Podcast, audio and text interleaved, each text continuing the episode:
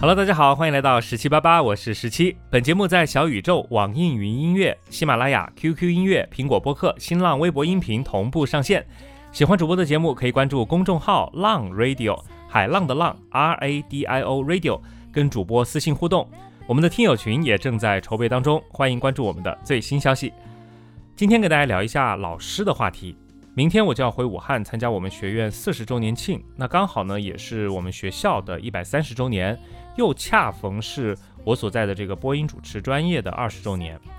一想想马上就要见到这个老师和同学，其实我还是挺紧张的。但是明天呢，我会见到一位对我影响还蛮大的大学时候的我的专业老师刘老师。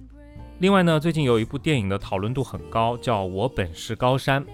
这部电影还没看过，所以对于网上他的一些这个评价呢，也嗯没有办法去评论什么。但是我真的觉得老师对于一个人的影响，你说重要吗？我觉得非常非常的重要，因为有的时候老师的可能一句话或者一个决定，就有可能改变我们命运的齿轮。比如说今天我想要分享的几位老师，都在我的人生当中有着非常非常重要的地位。那第一位要分享的呢，就是我小学的语文老师。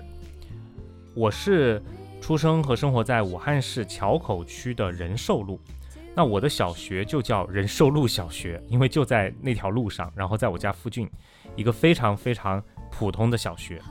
我到现在都非常清楚的记得我的第一位班主任老师是一位语文老师，他的名字叫孟丽，孟子的孟，美丽的丽。在我的印象当中呢，他是有一些微胖的，然后他第一次给我们上课的时候。我记得教的是小学生的一些基本规范，比如说啊，什么时候上课，什么时候放学，然后包括在教室坐着听课的时候，手要怎么放，比如说要放到背后，身体要坐直，等等等等。因为当时刚刚从幼儿园或者学前班进入到小学嘛，就要讲一些很初步的东西。那天他穿着是一件白色的衬衫，而且领子是有花边的那种。我不知道为什么我能够记得这么的清楚，但是。我就是记得他给我们第一次上课时候的那个情景，那个时候我才应该不到七岁，他好像也是那个时候刚刚毕业，然后分到了我们这个学校，其实还有一些很稚嫩的这种感觉，但他呢，开启了我对于传媒的这一扇门。那个时候每周五的下午都会有一个班会，小学生的班会，就是总结一下这一周的一些事情啊，然后或者是组织一些活动啊，就是组织一些游戏啊等等。但是在小学二年级的时候，我猜测可能因为学校对老师有要求，就是搞一些什么特色的这种创新教学之类的吧。于是呢，我们班呢就说要做一次在全校面前进行展示的一个主题班会。那这个主题班会它不同于常规的班会，大概就是除了一些我刚刚说到的这种游戏啊、互动等等之外，还有一些文艺表演之类的。那对于那个时候来说，一个小学二年级的小孩，其实对于这个是没有任何概念的。但是很巧的一点就是呢，我从小可能天生的就是很喜欢文艺。我听我爸妈说，从幼儿园的时候开始，每天我只要放学回家，然后就会很开心的跟我爸妈说啊，今天在学校里面老师又教会了我们什么什么歌曲或者什么什么的舞蹈动作，然后我就会站在那个凳子上表演给家里的大人看。就这种表演欲就是天生的，你知道吧？但是我不知道那个时候是不是孟丽老师他看到了我这个天赋，他当时在班上就宣布说，我们班要搞一个班会展示的时候，就说到，哎，我们要选一名男生和一名女生来做这次班会的主持人，然后他就走到了我的旁边，就告诉全班说，这个主持人男主持人就是十七，这一幕一直都是深深的印在我的脑海当中的。其实那个时候大家想想，一个七岁的小孩儿。而且网络又不像现在这么发达，就是现在的小朋友可以接触到很多很多的东西。那个时候其实家里只有一台老式的电视机，然后连手机都没有的时候，大家想想，大概也就是一九九四年到一九九五年左右。所以其实对于主持人这三个字，其实是没有任何概念的。但是就是从这个老师的决定开始，我的命运的齿轮也开始转动了。我都不记得这件事情中间的一个准备的过程。应该大概就是孟老师带着我背那些主持的词啊什么之类串场词之类的，但是我记得那次班会是在学校的这个操场上，然后其他一到六年级所有全校的班级的学生都坐在下面，然后我们在舞台上，它就真的像一个文艺演出一样，只不过不同的是，所有的同学会像在教室里面一样一排一排的坐在我的前面，然后我们像上课一样，就是做了一场展示型的这样的一个班会。这个就是我人生中第一次做主持人，在小学二年级。从此之后，我就和这件事情结下了缘分。这个其实在我第一期节目当中也有提到过。那孟老师给我留下的还有一个最深的印象，就是我们小学都会办那个黑板报嘛，那我也是负责做这个画画的。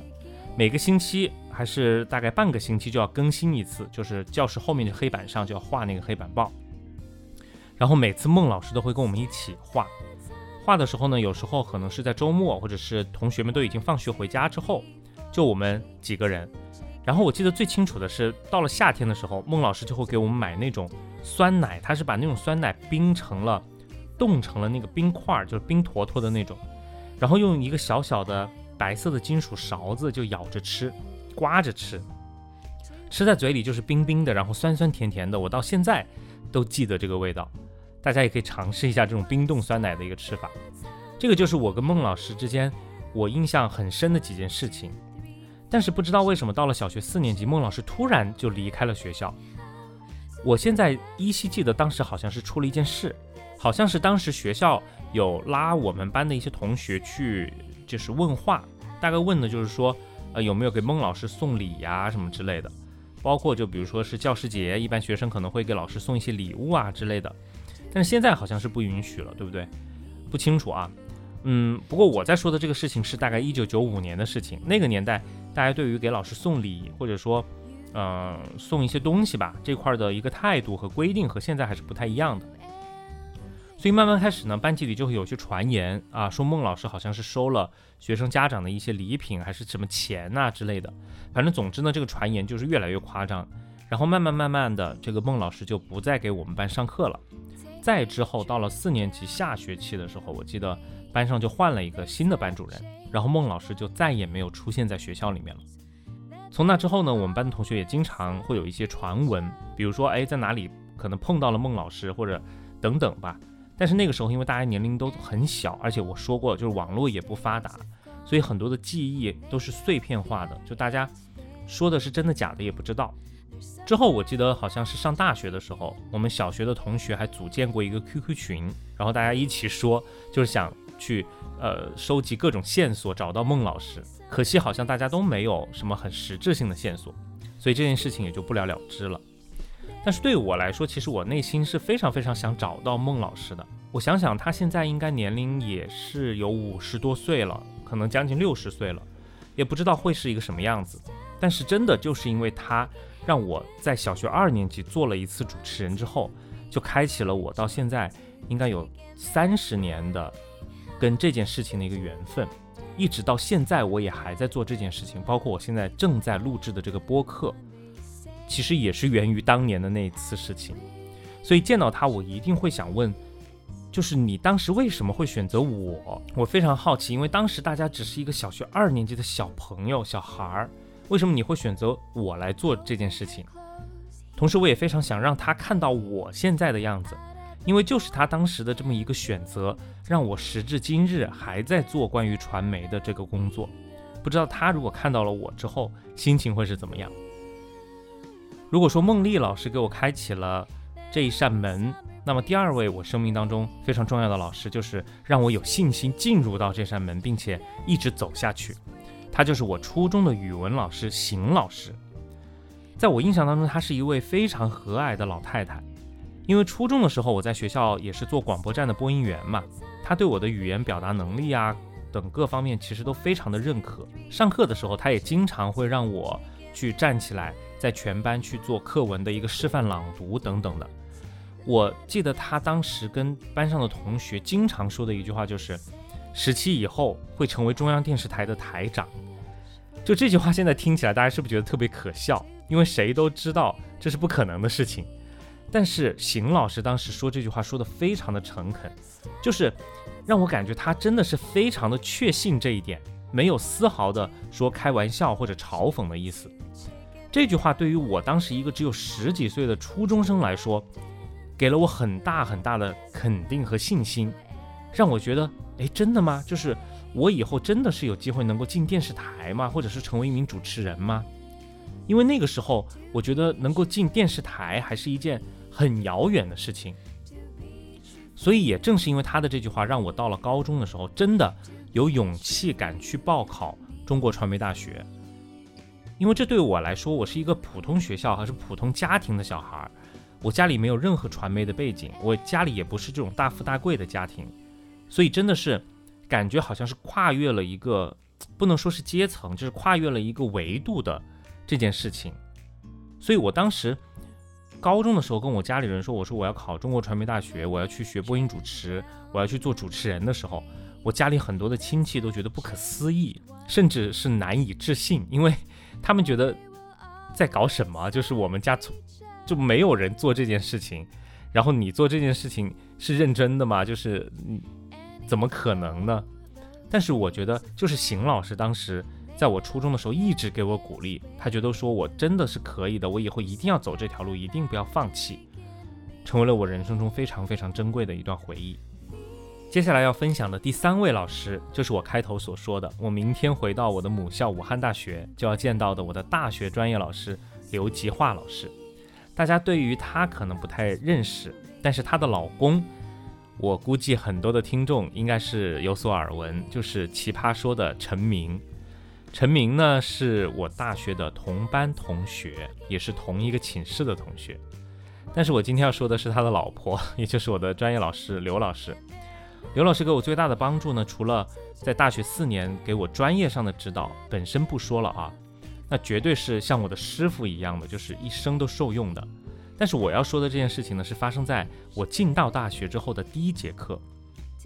正常来说，很多大学老师都会跟学生说。哎，你读了这个本科之后，要继续去考研呐，要继续去去攻读一些学历啊、文凭啊之类的。因为尤其像现在学历都这么卷，对不对？但是刘吉华老师是完全不一样。我记得第一节课他首先问的问题是，在座的这个三十多位同学当中，哪些是真的以后想要从事媒体这一行的？当时我是毫不犹豫地举起了手。但说实在话，我们全班举手的不多，可能不超过十个人。那为什么会有这种情况呢？这是有一个背景，就是因为我们学校的播音主持的文化分数，相对于普通的艺术院校来说是比较高的，就是作为艺术生来说，文化要求是比较高。但是呢，如果说跟武大新闻学院本身的这个分数来比呢，又没有那么高，所以呢，就有很多文化成绩可能还不错，但是呢，如果说凭文化分去应考到武大新闻院的话，可能。又会有一些吃力的这些学生，就会去走一个播音主持的这个艺术的这条路。那当时我们班文化成绩好的同学就非常非常多，但是像我这种真的就是为了去学这个播音主持，或者说以后从事这个专业的，其实没有那么多。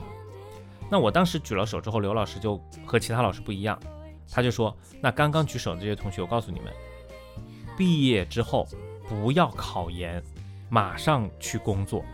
因为媒体这个工作吃的就是青春饭，靠的就是你的实操、你的经验。那你早两年去工作，其实你就比别人多两年的积累。我当时也是因为听了他的安利，所以毕业之后就立马找到了一份工作，然后进了湖南台。然后呢，在我工作了大概两三年之后，确实就有一些跟我同一级的同学，他们读完研之后或者读研准备找工作的时候，到芒果台来实习，然后结果发现。他们毕业之后进台里，可能收入水平跟我们早两三年进来的这些同学差不多，